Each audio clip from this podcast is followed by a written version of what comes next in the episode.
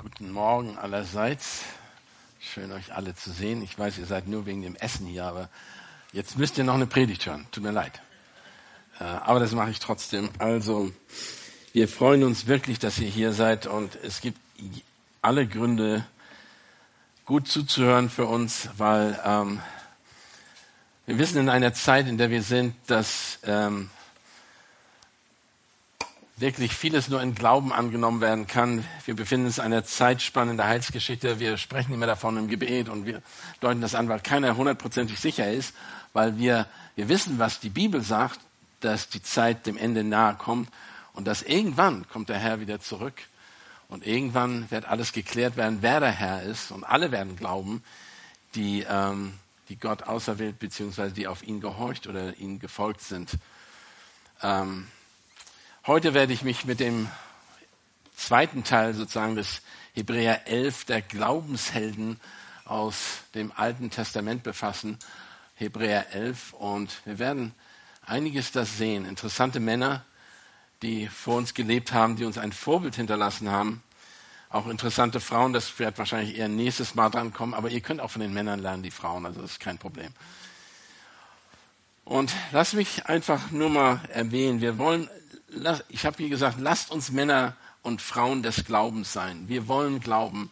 Manchmal, wir sind in einer Welt aufgewachsen, die meisten wären äh, aufgewachsen, in der wir wissen möchten. Wir wissen, wollen die Sachen wissen. Wir müssen die wissenschaftlich in jeder Hinsicht faktisch erkennen und verstehen können. Aber es gibt Zeiten, wo wir das nicht können. Es gibt Zeiten, wo du rausgerissen wirst aus dieser Sache. Und ich habe das immer wieder erlebt. Ich habe mit vielen Menschen verbracht, die so gelebt, leben mussten. Zum Beispiel, wenn ein Geliebter eine, krank ist, eine scheinbar tödliche oder Krankheit hat und du weißt nicht, ob du die Medizin helfen kann, heilen kann. Und was du dann machst, ist, du betest und du vertraust, dass Gott was machen kann. Und wir können sagen, das sind Wunder, wenn die geschehen, wenn Sachen umkehren. Auf einmal einer der heillosen Krebs hatte, nach Hause kommt und noch weitere 20, 15 Jahre lebt. All diese Sachen haben was natürlich mit Glauben und festes Vertrauen, dass Gott Gebet hört und dass Menschen im Glauben leben. Im Hebräer 11, Vers 1 steht, es ist der Glaube eines feste Zuversicht auf das, was man hofft, ein Überzeugtsein von Tatsachen, die man nicht sieht auf Hoffnung gebaut. Tatsachen, die du nicht siehst. Was glaubt ihr, was mit den Israeliten heute los ist? Oder mit den Ukrainern? Ich war gerade in der Ukraine. Ich habe Kontakt mit den Israeliten. Ich weiß, was da los ist. Sowohl in Gaza-Streifen so wie auch in Israel, sowie auch in ähm, Beirut und anderen Plätzen. Ich kenne Christen da. Was glaubt ihr, was, woran sie glauben? Ich habe heute Nacht zu viel Zeit verbracht, weil die Uhr zurückgestellt, beziehungsweise, wie war das? Zurückgestellt worden ist. Meine Uhr hat sich nicht automatisch zurückgestellt, dann bin ich deshalb eine Stunde früher wach geworden. Anstatt, wo ich normalerweise so vier, fünf aufstehe, bin ich dann um drei, vier aufgestanden. Das hört sich, war also wirklich früher wach. Und dann sage jetzt habe ich eine Stunde extra, die Bibel habe ich, meine Predigt ist fertig. Ich gucke mir mal die Nachrichten an. Nachrichten über Israel, Nachrichten von der Perspektive des Islam. Was interessant war, beide Nachrichten, und ihr könnt das selber machen, die israelischen Nachrichten, und ich habe viele Kanäle mir angeguckt, ich kenne einige, die man ich angucken kann, und ich habe nur ein einziges Mal Gott gehört. Sie sind so überzeugt, die Israeliten, dass sie das auserwählte Volk sind. Aber von wem auserwählt? Sie vergessen das Wichtigste, den Gott. In den allen, eine halbe Stunde habe ich geguckt und alle, die, die mächtigsten Leute haben gesprochen. Zeugnisse gegeben von Personen, die ihren, ihre noch vermissten Leute suchen. In Amerika, in Israel, in Berlin. Gott kommt nicht vor. Das ist schockierend. Deshalb sagen wir auch, ja, betet für Israel. Aber betet, dass sie zum Glauben kommen dass sie den Herrn kennen. Darum geht das. Das ist eine ganz andere Sache mit diesen Leuten, von denen wir heute sprechen. Wir später Hebräer, Vers, Kapitel 11, Vers 4 bis 7. Wir werden zunehmend, also mit Situationen, deshalb habe ich mir auch dieses Abschnitt ausgesucht, wir werden immer mit Situationen zu, äh, zu tun haben, wo wir als Menschen über, vor unlösbaren Aufgaben stehen. Und hier steht in Vers 4, durch Glaube brachte Abel Gott ein besseres Opfer dar als kein. Durch ihn erhielt er das Zeugnis, dass er gerecht ist, indem er über, sein, über seinen Glauben Zeugnis ablegte. Und durch sie, ihn redet er noch heute, obwohl er, obwohl er gestorben ist. Durch Glauben wurde Henoch entrückt, sodass er den Tod nicht sah. Und er wurde nicht mehr gefunden, weil Gott ihn entrückte, rückt hatte. Denn vor seiner Entrückung wurde er ihm das Zeugnis gegeben, dass er Gott wohlgefällig war. Ohne Glaube aber ist es unmöglich, ihm wohl zu gefallen, denn wer zu Gott kommen muss, glauben, dass er ist und dass er der Belohner wird, welche ihn suchen. Durch Glauben baute Noah, als er Gottes, äh, als er göttliche Weisung empfangen hatte über die Dinge, die man noch nicht sah, von Gottesfurcht bewegt, eine Arche zur Rettung seines Hauses. Durch ihn verurteilte er die Welt und wurde der Erbe der Gerechtigkeit aufgrund des Glaubens. Hier haben wir drei verschiedene Personen, wo die als Vorbilder des Glaubens genommen werden, von denen wir wirklich wenig, sehr wenig wissen, kann man ganz ehrlich sagen. Über Abel, er hat ein wohlgefälliges Opfer gebracht. Henoch, Henoch glaubte durch, glaubte, war Gott wohlgefällig und lebt im Himmel hinein, lebte im Himmel hinein. Er war wirklich, er ist nie gestorben. Und, unglaublich. Noah glaubte durch Gottesfurcht. Über 120 Jahre baut er die Arche. Über 120 Jahre baut er eine Arche, die es, wo es doch kein tiefes Wasser gab in der Gegend. So sehen wir in einem, in weiteren herrlichen Lohn, des wahren Glaubens ist, dass unwürdige Sünder die Gerechtigkeit Christi erlangen und damit das Vorrecht erlangen, sich Gott näher, zu nähern zu können. Denn es hieß, wir haben es gelesen, man muss sich Gott nähern im Glauben. Ansonsten kannst du Gott sich gar nicht nähern. Keiner von uns kann sich Gott nähern ohne Glauben. Und nicht irgendein Glauben, sondern ein Glauben an einen Erlöser, an Jesus Christus. Im Alten wie im Neuen Testament. Spielt gar keine Rolle. Und das ist der Grund. Das war das, warum wir glauben. Der, durch den Glauben brachte eben Abel dieses bessere Opfer als kein, wodurch er ein Zeugnis erlangte, dass er gerecht sei, indem er Gott über seine Gaben Zeugnis ablegte. Durch Glauben, obwohl er tot ist, spricht er also heute noch zu uns. Und das war so, ist so wichtig zu verstehen, dass es wird einfach nur gesagt, er glaubte. Es wird nicht, wir hören wirklich nicht viel in der Bibel über ihn. Wir erfahren zum ersten Mal etwas über Kain und Abel. In 1. Buch Mose 4 war, war Kain war der erste, äh, das erste Kind von Adam und Eva geboren. Abel, der später geboren wurde, war ein weiteres ihrer vielen Kinder. Mehr wissen wir nicht. Wir haben das Einzige, was wir davon wissen. Im 1. Mo 1. Mose 4 lesen wir, dass er, der große, größere Bruder Kain, seinen Bruder Abel umbrachte. Er brachte ihn um und das folgendes lesen wir. Und weiter gebar sie einen Bruder Abel und Abel wurde ein Schafhirte, Kain aber ein Ackerbauer und es geschah nach geraumer Zeit, dass Kain dem Herrn ein Opfer gebracht hatte von den Früchten des Erdbodens und Abel brachte ein Opfer dar von Erstlingen seiner Schafe und von ihrem Fett. Und der Herr sah Abel und sein Opfer an, aber Kain und sein Opfer sah er nicht an. Da wurde Kain sehr wütend und sein Angesicht senkte sich. Das ist das Einzige, was wir hören im Umkreis von was über Kain und Abel gesagt wird. Da werden an anderen Stellen noch einige Sachen gesagt. Beide brachten Gott aber ein Opfer. Aber nur eines war annehmbar. Und der Herr achtete auf Abels und auf das Opfer Keins nicht. Gott wies kein ab und das Opfer, das er Gott bringen wollte. Und daraufhin tötete er seinen Bruder.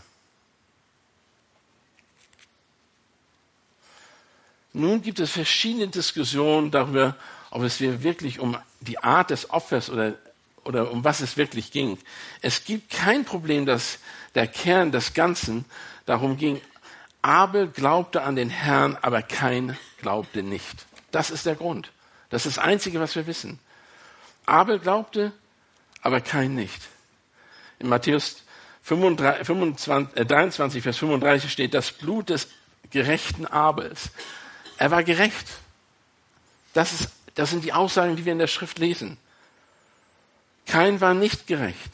Und dies verdorbene Herz zeigte sich in den mörderischen Hass, dass er seinen Sohn, seinen Bruder umbrachte in Johannes 3, Kapitel 3, Johannes, 1. Johannes, Kapitel 3, Vers 11 und 12, denn das ist die Botschaft, die ihr von Anfang an gehört habt, dass wir einander lieben sollen. Das Gebot, wir kennen das, wir sollen einander lieben. Wo werden die, wonach werden die Christen erkannt? An der Liebe zueinander. Nicht wie kein, der aus Bösen war, aus dem Bösen war und sein Bruder erschlug. Warum schlug er ihn? Weil seine Werke böse waren die sein Bruder aber gerecht, die seines Bruders aber gerecht. Das ist die Sachen, die wir Informations, die wir über ihn kriegen. Wir denken, von meiner Perspektive, hätte ich Gott das richtige Opfer gebracht? Das frage ich mich selber. Hätte ich das Richtige getan? Nein, keiner von uns wahrscheinlich. Wenn wir nicht geglaubt haben, wenn wir ihn nicht glauben. Gott hat uns alles gegeben, was ein Mensch braucht. Er hat die, die Schöpfung, er hat uns geschaffen aus, ne, aus nichts, aus unendlichen, ewigen, unnatürlichen, unerschaffenen Schöpfer hat er, Schöpfer hat er ein, das Universum aus dem Nichts geschaffen. Er hat das gemacht für uns, damit wir als Menschen darin leben können. Er hat die Erde geschaffen, damit wir darin leben können und aufwachsen können. Wir sind seine Geschöpfe, er ist unser König. Zu seiner Herrlichkeit sind wir geschaffen, um ihm zu dienen. Das war kein bestimmt bewusst, denn er kannte Gott. Wenn wir deshalb nicht glauben, leben wir bereits jetzt in einer verfinsterten Welt weil die Grundlage unseres Glaubens basiert auf das, was die Schrift sagt. Und die Schrift sagt, er hat es geschaffen, die Welt ist, er hat es, die Welt gemacht und hat sie für uns gemacht. Römer 1, Vers 18 und folgende im Neuen Testament zeigt uns deutlich, dass das sogar ein Maßstab nach, ist, nach dem wir alle beurteilt werden. Wie wir mit der Schöpfung umgehen. Ganz einfach. Glaubst du daran oder glaubst du nicht dran? es ist ein bisschen kontrovers, wenn man so daran geht. Alle wollen natürlich, du musst mir erstmal beweisen, dass das Gott die Welt gemacht hat und all diese Sachen. Aber das stimmt nicht.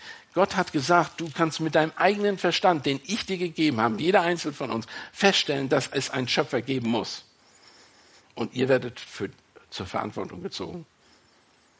Jeder Einzelne. Nur aus dem, was man sieht.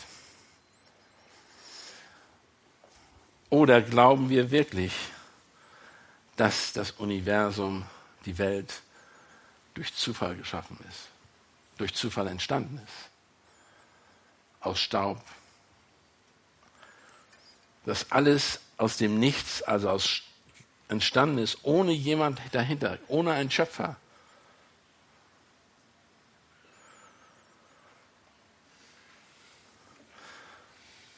Ihr würdet einige sagen, ah, ich weiß nicht, ich weiß nicht. Ich will sagen, dass es ein Riesenproblem ist, diese Art von Gedanken, weil wir nicht wissenschaftlich an die Sachen rangehen. Aber wenn du mir wenigstens zeigen könntest, dass das wissenschaftlich vertretbar ist. Ja, viele Sachen können wissenschaftlich bewiesen werden, aber nicht die Schöpfung. Nicht die Schöpfung. Und einige sind hier wissenschaftlich tätig und die können mir sagen, was sie wollen, aber zeig mir mal, wie, die, wie die Schöpfung entstanden, wie was geschaffen ist. Geht nicht.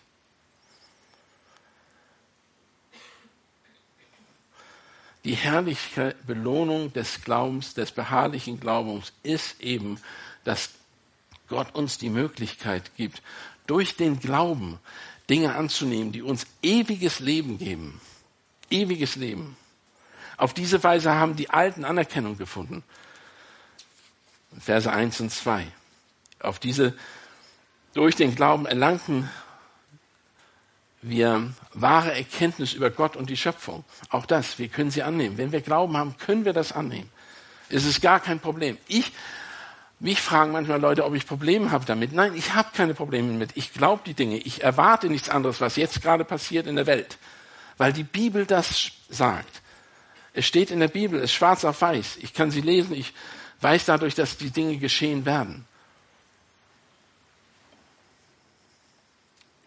Das Interessante ist, wo ich mir heute die Nachrichten angehört habe, die Leute vergessen das alles, was da steht in der Bibel, auch die Israeliten. Es wurde alles schon vorhergesagt, die hätten das lesen können. Aber sie haben es nicht gelesen, weil sie den ablehnen, der ihr Herr ist.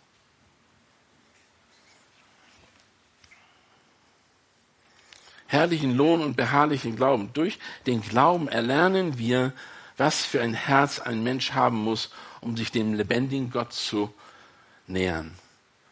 Die Frage, die wir uns stellen müssen, wer hat das Recht, sich dem lebendigen Gott zu nähern? Wer von uns hat das Recht, sich dem lebendigen Gott zu nähern? Das ist eine ganz berechtigte Frage. Ich habe die schon beantwortet, das habt ihr auch schon mitgekriegt. Die Wahrheit, dass reuelose Sünder kein absolutes Recht haben, oder die Frei Fähigkeit haben, in ihrem sündigen Zustand vor einen heiligen Gott zu treten. Es einige dürfen, einige dürfen nicht. Nicht jeder darf sich Gott nähern. Tut mir leid, das euch sagen zu müssen, aber das ist wahr. Die Schrift sagt das deutlich. Wenn du nicht glaubst, kannst dich zwar versuchen, Gott zu nähern, aber er wird dich nicht hören. Jesaja sagt, 49, 50, Vers 2. Aber deine Missetaten haben eine Scheidung zwischen dir und deinem Gott gemacht. Und deine Sünder haben sein Angesicht vor dir verborgen, dass er nicht hört. Das ist der Zustand jedes einzelnen Menschen. Ohne den Glauben an das Blut Jesus Christi hat der Sünder absolut kein Recht und keine Möglichkeit, sich einem heiligen Gott zu nähern zu nähern. Johannes 6, 3, 36 sagt, der Zorn Gottes bleibt auf dir, bleibt auf diese Person. Wir alle lesen das, wir alle lesen Johannes Evangelium. Schlag das einfach mal auf, weil das ist so wichtig, weil viele von uns benutzen die Verse konstant, aber vergessen weiterzulesen und zu realisieren, dass da auch eine Warnung drin liegt. Es ist eine unglaubliche, schöne äh, Einladung, Vers 16, Johannes 3, Vers 16. Denn so hat Gott die Welt geliebt, dass er seinen eingeborenen Sohn gab, damit jeder, der an ihn glaubt, habt ihr gehört? Glaubt, nicht verloren geht, sondern das ewige Leben hat. Steht alles da, wir lesen es oft mal nicht. Denn Gott hat seinen Sohn nicht in die Welt gesandt, damit er die Welt richte, sondern damit die Welt durch ihn gerettet werde. Hat er auch gesagt. Wer an den, wer an ihn glaubt, wird nicht gerichtet werden. Wer an ihn glaubt, wird nicht gerichtet werden. Vers 18. Wer aber nicht an ihn glaubt, der ist schon gerichtet, weil er nicht an den Namen seines eingeborenen Sohnes geglaubt hat. Und Vers 3, 36 sagt, wer an den Sohn glaubt, der hat das ewige Leben. Wer aber den Sohn nicht glaubt, der wird das Leben nicht sehen, sondern der Zorn Gottes bleibt auf ihm faktisch, ganz einfach, ganz klar, ganz einfach dargestellt. Wir natürlich, Christen, die glauben, wollen natürlich immer liebend uns an die Menschen wenden, die den Herrn noch nicht kennen. Und wollen denen erzählen, die Gnade Gottes möchte, dass du errettet bist. Wir wollen das. Aber ihr müsst glauben. Und nicht irgendwas, sondern das, was die Schrift sagt. Wenn ein unerlöster meint, sie können Gott ohne das Werk Jesu Christi anbeten, sagt Gott folgendes in Sprüche 15, Vers 8. Das Opfer der Gottlosen ist dem Herrn ein Gräuel. Er hört das noch nicht an. Das ist eine harte Nachricht, aber eine wahre Nachricht. Der Punkt, der unerlöste Mensch, der sich der Schuld seiner Sünde, Schuld seiner Sünde steht, hat absolut keine Berechtigung, sich einem heiligen und gerechten Gott zu nähern. Nur derjenige, die Sünd, der das Sühnewerk Jesu Christi im Glauben annehmen, annimmt, hat, das, hat dieses Recht. Ihr, du und ich waren auch getrennt von Gottes Gnade Christi. Lest euch Epheser 2 durch. In Epheser 2 sagen, wir waren, wir waren genauso. Wir haben genau das gleiche getan. So sehen wir in Vers 4 eine weitere Herrlichkeit, wie Gott hier in diesem Vers zeigt. Eine weitere Herrlichkeit, dass Gott Erbarmen schenkt, einen großen Lohn für einen wahren Glauben gibt. Ein unwürdiger Sünder, ein unwürdiger Sünder, jeder von uns eigentlich, kann die Gerechtigkeit Christi erlangen im Glauben.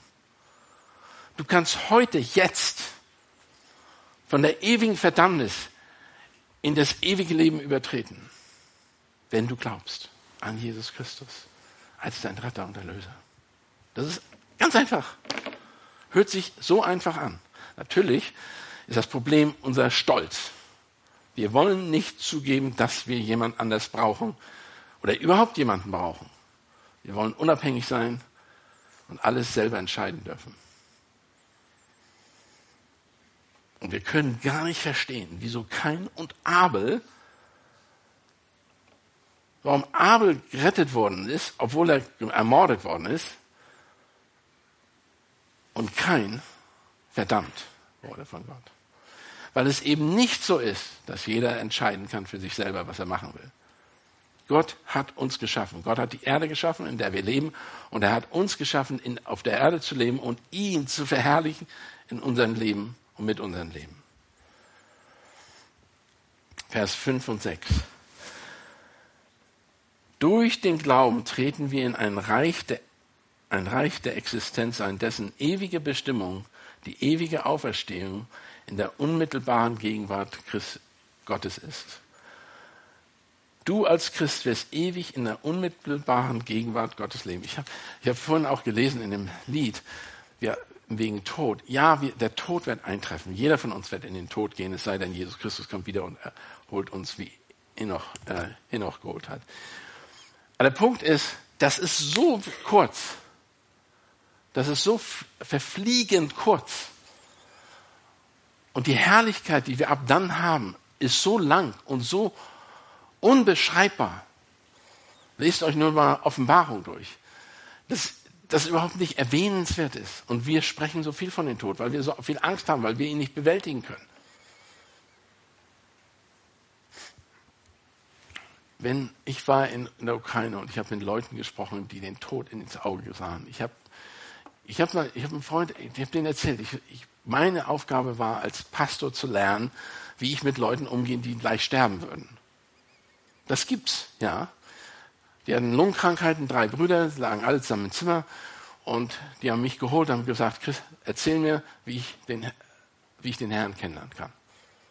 Was glaubst du, wie ich gezittert habe? Sage ich was falsch? Was, ich habe Angst gehabt davor, weil ich nicht, weil ich dachte, das ist so wichtig. Er sagt, Quatsch nicht um den heißen Brei rum, sagt er. Ich will wissen, wie ich den Herrn kenne. Während er hustete und die, im letzten Atemzügen lag, er hatte eine Lungenkrankheit, die verheerend war. sein Bruder, ein Bruder ist schon gestorben, er war am Sterben, sein nächster Bruder wird auch sterben. Das ist eine Krankheit, die konnten sie nicht heilen. Und da wurde, da wurde mir einfach mal bewusst, wir haben ein unglaubliches Privileg. Das sind Menschen, die können jederzeit sterben. Und wenn du an die Front gehst in, Alba, in, in der Ukraine, 100 Mann gehen an die Front, 40 kommen zurück. Deshalb geben wir denen die Geschenke. Deshalb erzählen, geben wir ein Evangelium, weil das das ewige Wort ist, das einzige Unvergängliche. Alles, was du denen sagst, ist, wenn das nicht von Gottes Wort ist, kannst du vergessen. Aber das war, mir war das so bewusst. Mir war so bewusst, die, die, das Leben ist kurz. Das merke ich viel mehr, wenn ich andauernd Anrufe kriege. Meine Mutter ist 86 Jahre alt. Ihre Freundin, dass fast jeden Monat so jemand stirbt in ihrer Umgebung. Und das ist normal. Das ist normal. Und sagen, ja, wie alt war die? Ach ja, so alt war, ein bisschen krank. Okay, das ist okay. Nein, das ist nie okay. Nie ist das schön, wenn jemand stirbt. Vor allen Dingen nicht, wenn die den Herrn nicht kennen. Und da haben wir lange Gespräche mit ihr darüber. Alle Dinge, die dem Fluch der Sünde gehören, werden für immer verschw äh, verschwunden sein. Denn das Blut Jesu Christi wird vollständig, endgültig Erlösung bringen. Da gibt es keinen Tod mehr, da gibt es keine Trauer, da gibt es kein Wein, da gibt es keinen Schmerz mehr. Wenn du den Herrn kennst und in die Ewigkeit gehst. Römer 5 macht das super deutlich. Sündige Handlungen des einen Menschen Adam stürzte die gesamte Menschheit in das Reich der Sünde, des Verderbens und des Todes. Also du kannst gar nicht rauskommen. Du bist aufgrund dessen, dass du ein Mensch bist, bist du in dieser, in dieser Situation. Das wissen wir alle. Du musst nichts tun, um sündig zu werden. Du bist sündig. Okay? Also, was du musst, du musst Buße tun und den Herrn annehmen.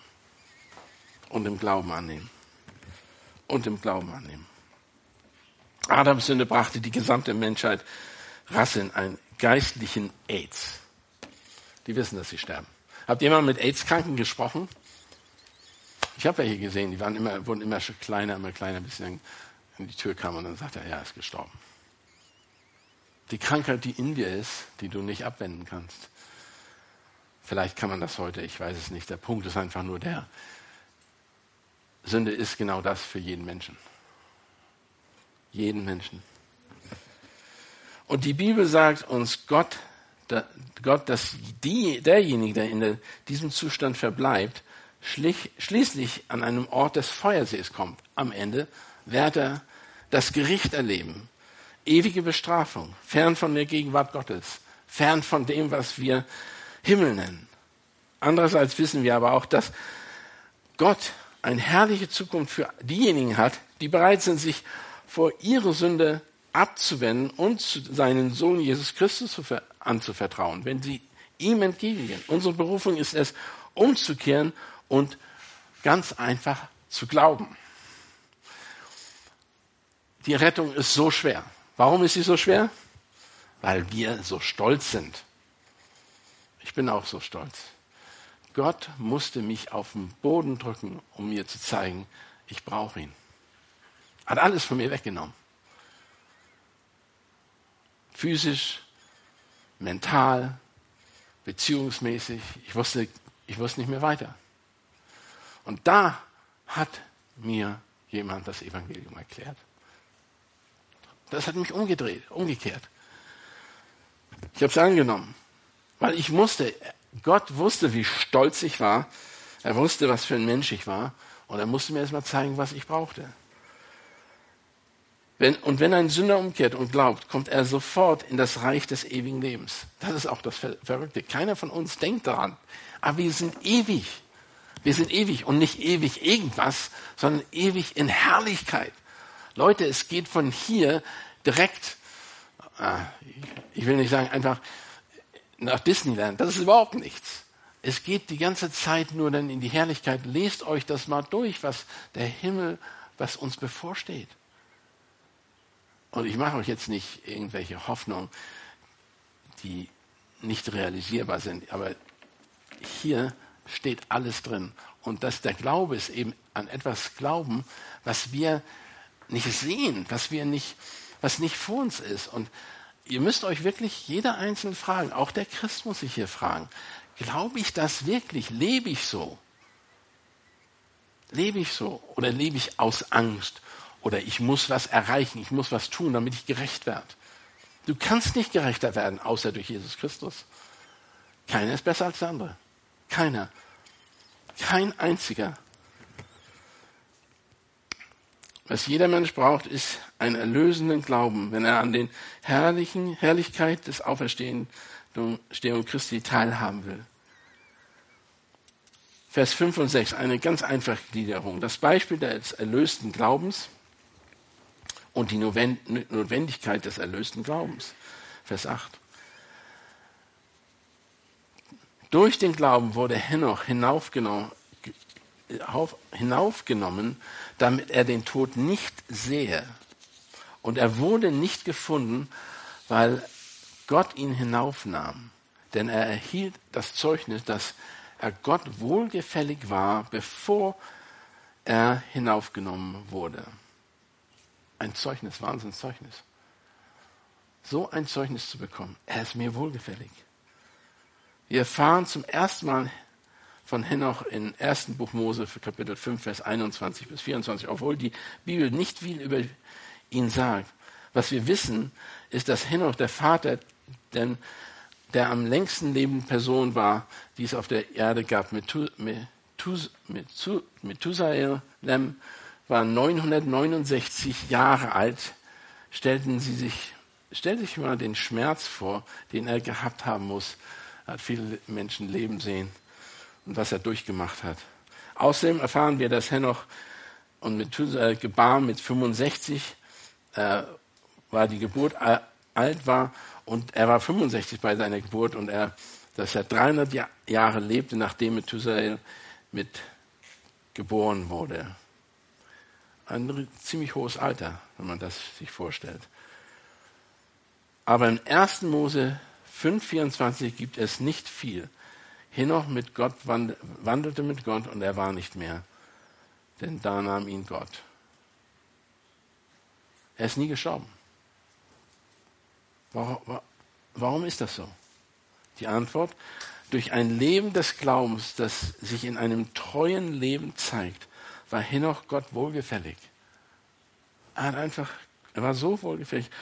Und das, diesen Grund wurde er nicht gefunden, weil Gott ihn aufnahm. Denn er hielt das Zeugnis, dass er Gott wohlgefällig war, bevor er hinauf aufgenommen wurde.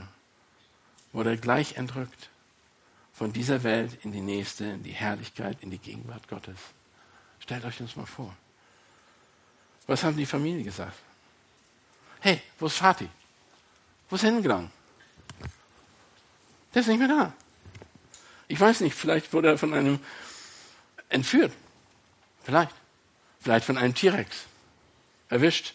Oder vielleicht nicht wurde er entrückt. Während er im Wohnzimmer saß.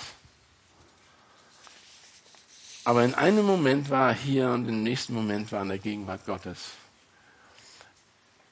Mehr wissen wir nicht. Wir wissen nicht mehr. Wir können uns, weiß ich was, ausmalen. In einem Zeitalter des Verderbens zeichnet sich Henoch als ein Mann der Gerechtigkeit aus, zeigt seinen Glauben durch seinen Weg mit Gott. Der glaubt an einen Gott, den er nicht sehen konnte, bestimmte Henoch das Leben, bestimmte sein Leben. Er konnte den nicht sehen, aber er hat ihm geglaubt, er ist mit ihm gegangen. Das Prinzip, denn durch Adams Sünde sind wir in einer Welt der Sünde und des Todes hineingeboren worden. Aber durch den Glauben an den Sohn Gottes können wir in das Reich eintreten, dessen endgültige Bestimmung, die wir ewige Auferstehung in der Gegenwart unseres Herrn ist, sehen. Wir können in die Gegenwart Gottes treten. Das wirft eben folgende Frage auf, die jeder von uns sich stellen darf. Wie wichtig ist der Glaube? Zu glauben. Die Antwort kann ich euch sagen. Es ist die wichtigste. Es ist alles. Glaubst du? Nur der Glaube hat die Hoffnung. Vers 6. Nur der Glaube hat die Hoffnung. Ohne Glaube ist es unmöglich, ihm zu gefallen, denn wer Gott, zu Gott kommt, muss glauben, dass er ist und dass er der Vertreter oder Vergelter derer ist, die ihn suchen. Wenn wir nicht bereit sind, an den Sohn Gottes zu glauben, werden, wir niemals ein rechte Beziehung zu ihm haben. Ganz einfach. Zwei Erklärungen brauchen wir hier nur. Man muss glauben, dass er existiert. Er ist. Er ist. Nebenbei gesagt, alle Apologetik die Verteidigung unseres Glaubens hat damit zu tun. Wenn du das nicht begreifst, dass du von Gott ausgehen musst, dann hast du schon verloren. Gott ist. Gott existiert. Alles, was wir sehen, alles, was auf der Erde gibt, alles, alles, nichts ausgeschlossen, klaut, klaut, nimmt sich dieses Prinzip als Grundlage. Auch wenn sie sagen, dass die, die tun das nicht. Sie tun es. Auch ein Atheist. Ist egal. Sie, glauben alle, dass Gott ist, dass es existierte, dass etwas war. Und das ist Gott. Zweitens muss man glauben, dass ein Vergelter derer ist, die ihn suchen. Du glaubst daran, du musst daran glauben. Zunächst mal ist der, der Glaube nicht unlogisch oder irrational, was viele meinen. Die Wahrheit ist, dass der Glaube das, an das Wort Gottes sehr logisch ist und rationell ist. Das Einzige, was dem Leben wirklich einen Sinn gibt. Und ich will da nicht viel ausführen, aber der Punkt ist, überleg mal, dass dieses strukturierte Geschehen auf der Erde und in allen Bereichen unserer, unserer Welt ist nicht durch Zufall. Das ist kein Zufall. Keiner kann mir das erzählen. Und heute habe ich endlich mal, oder gestern habe ich endlich mal was gehört. Da hat eine, ein Israelit gesagt, ähm, hat die Erde als jung bezeichnet, weil er gesagt hat, 6000 Jahre ist etwas alt. Und da habe ich gesagt, wow, endlich mal jemand, der kapiert, wie alt die Erde ist. Ihr seid nicht Millionen von Jahren alt oder irgendwelche Sachen, das geht nicht.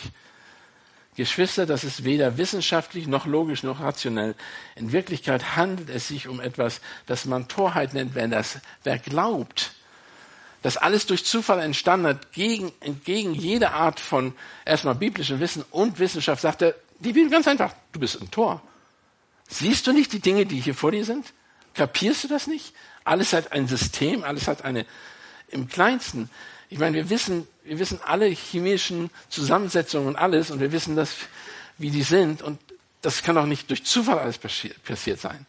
Und trotzdem suchen die immer noch den Zufall irgendwo durch einen großen Knall und weiß ich was alles. Wir sind nicht einfach nur zufällig in, zufällige Entscheidungen der Natur. Menschen sind keine zufälligen Entscheidungen der Natur. Wir sind als Gottes Ebenbild geschaffen und wir sind im Sinne und Zweck geschaffen, geschaffen, um Gott zu kennen, ihn zu lieben und sich an ihm zu freuen. Geschaffen, um physischen Abglanz seines eigenen Vortrefflichkeit und seiner Herrlichkeit zu sein. Wir sollen ein Abglanz von Gott sein, von seiner Herrlichkeit. Na, das ist, das ist verrückt. Die, die Uhr ist schon eine Stunde, ist schon zwölf, ne? Noch nicht? Bisschen vor zwölf. So, ich habe schon zwei Stunden gepredigt hier. Ihr seid ziemlich ruhig dafür. Bisschen noch. Durch das Wort Gottes wissen wir, dass der Mensch mit Sinn und Zweck geschaffen wurde. Aber um das zu verstehen, musst du mit einem wahren, rettenden Glauben, musst du einen wahren, rettenden Glauben voraussetzen. Du musst glauben, dass er ist und dass er die vergeltet, die ihn suchen. Und das sehen, das sehen wir zum Beispiel in, in den Leben von Noah. Noah hat nur von Gott gehört, bau die Arche, hat's gemacht. 120 Jahre, Leute. Es gab keinen Grund, rationellen Grund um ihn herum, warum er das machen könnte. Der einzige Grund war, Gott hat es ihm gesagt. Alle anderen Menschen haben nicht auf Gott gehört. Alle anderen Menschen haben es nicht gehört. Und das ist so weit gegangen, wenn ihr die Schrift, wenn ihr die Stellen liest der Schrift, wo es heißt in Kapitel 7, und die Wasser wurden in äh, 1. Buch Mose, Kapitel 7, und die Wasser wurden so gewaltig und nahmen so sehr auf, auf der Erde zu, dass die Arche auf dem Wasser dahin fuhr. Ja, die Wasser nahmen so sehr überhand, auf der Erde, dass alle hohen Berge und dass dem ganzen Land Himmel bedeckt wurde, dass die Wasser stiegen noch 15 Ellen höher, nachdem die Berge schon bedeckt waren. Da ging alles Fleisch zugrunde, alles Fleisch, alles zugrunde, das sich auf der Erde regte, Erd, oder auf der Erde. Vögel, Vieh, wilde Tiere und alles, was wimmelte auf der Erde, samt allen Menschen. Und es, und es starb alles, was Lebensodem hatte, auf dem trockenen Land. Er vertilgte alles Bestehende auf den Erdboden, vom Menschen bis zum Vieh, bis zum Gewürm und zu Vögeln des Himmels. Alles wurde von der Erde vertilgt. Nur Noah blieb übrig und das und was mit ihm in der Arche war. Und das Wasser blieb noch 150 Tage lang. Denk dran. Ah, das, das ist nur eine Geschichte. Nein, das ist keine Geschichte. Wir können genug lesen. Lest euch 1. Buch Mose durch. Gott hatte Gnade mit einem Mann, der alle gerettet hat durch seine Familie. Auch da hat er es gemacht. Er hat ein Bild gezeichnet. Er hat uns vorgezeichnet, was sein soll. Nur um zu sehen, wie groß solche Arche war zum Beispiel, die gebaut wurde. Erstmal wurde jetzt von Leuten, äh, die, ähm, die Ahnung haben vom Bootsbauen, die haben gesagt, dass das mit die beste äh, Konstruktion war, die es überhaupt gab, die sicherste, die man bauen konnte als Schiff. Denkt dann, dass sie halt keine äh, mechanische, keine Werkzeuge hatten damals. Das haben die alles mit der Hand so gemacht. Sie war 133 Meter lang, 22 Meter breit und 13,5 Meter hoch. Sie hatte 10.000 Quadratmeter äh, Fläche, Volumen und 145 Quadratkubikmeter 145.000 Quadratmeter Kubikmeter Volumen, wo die Tiere und Noah drin waren. Also ein Riesending. Und es hat das überlebt. Die Arche war nicht Manövrierfähigkeit gebaut worden. Es war nicht damit sie schnell fahren konnte oder sonst was, sondern auf Stabilität ausgelegt, um die Menschen bestmöglich zu schützen. Und es ging nur um Noah. Alles andere war weg. Dies war ein nie gewesenes, dagewesenes Ereignis. Denkt dran. Was zeichnete Noah aus? Sein Glaube. Sein Glaube. Durch Glaube bereitete Noah, der von Gott über diese Dinge gewarnt wurde, der, die er nie gesehen hat, in Ehrfurcht eine Eiche für die Rettung seines Hauses. 120 Jahre. Und das Jahr war genauso lang wie dieses, unser Jahr. Und ich bin erst 60, 62 Jahre. Wenn ich da denke, mein ganzes Leben und noch ein doppeltes Leben, ich würde nur eine Arche bauen, von der ich noch nicht mal weiß, wozu die brauche. Als Spielzeug oder was? Für die Kinder? Als Baumhöhle oder? Nein. Um die Welt zu retten. So, was können wir aus diesem Ganzen lernen? Ihr habt Noah, ihr habt Abel, ihr habt Enoch. Das sind Männer gewesen. Keiner von uns äh, könnte verstehen, warum sie das machen, außer dass sie dem Herrn glaubten. Sie mussten glauben. Wie können wir also diesen Glauben integrieren in unser Leben? Indem wir Gottes Wort wirklich ernst nehmen. Leute, liest die Bibel. Hier steht schon alles drin am Ende, was noch kommen wird. Lest das, wisst das. Und dann sagt, ja, das können wir doch nicht wissen, das war ein Panzer, von dem die sprechen, die Heuschrecken, mit denen weiß ich was. Nein, liest das, liest das im Kontext, liest die Alte und Neue Testament. Ohne die Offenbarung verstehst du meistens erst, wenn du das Alte Testament gut gelesen hast. Glaubt an das Werk Jesu Christi, das dich retten, gerettet hat oder retten wird. Und glaubt, glaub, was Gott in sein Wort sagt, was sein Wille ist und was für dein Leben ist. Das ist sehr wichtig. Lass das alles in deinem ganzen Leben, die Wahrheit des Wortes, wirklich dich prägen. Jeder von uns sollte vom Wort Gottes geleitet werden. Und nehmt euch Zeit dafür. Wir sprechen immer von stille Zeit. Nehmt euch Zeit zum Lesen. Aber seid, ich will nicht sagen, wenn einer 15 Minuten oder 20 Minuten oder eine Stunde das Wort Gottes liest, das ist genug.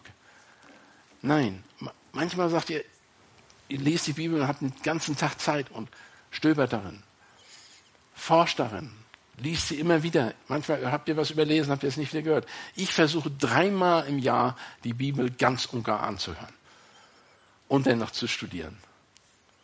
Und das ist natürlich, könnt ihr sagen, hey, das ist ja sein Beruf, der muss es ja machen. Nein, aber ich sage euch das. Nichts ist wichtiger als Gottes Wort und ihn zu kennen. Lass mich beten.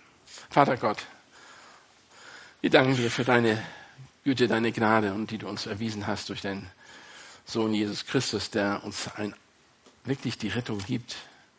Er ist der Retter, er ist der Messias, er ist derjenige, der eine Zukunft, eine Hoffnung für die Welt gibt, wenn wir ihn glauben und ihm nachfolgen und seinen Opfer, Tod anerkennen und verstehen. Vater, lass keinen von den, denen heute, die hier sind, herausgehen, ohne dass er versteht, worum es geht. Wir danken dir in Jesu Namen. Amen.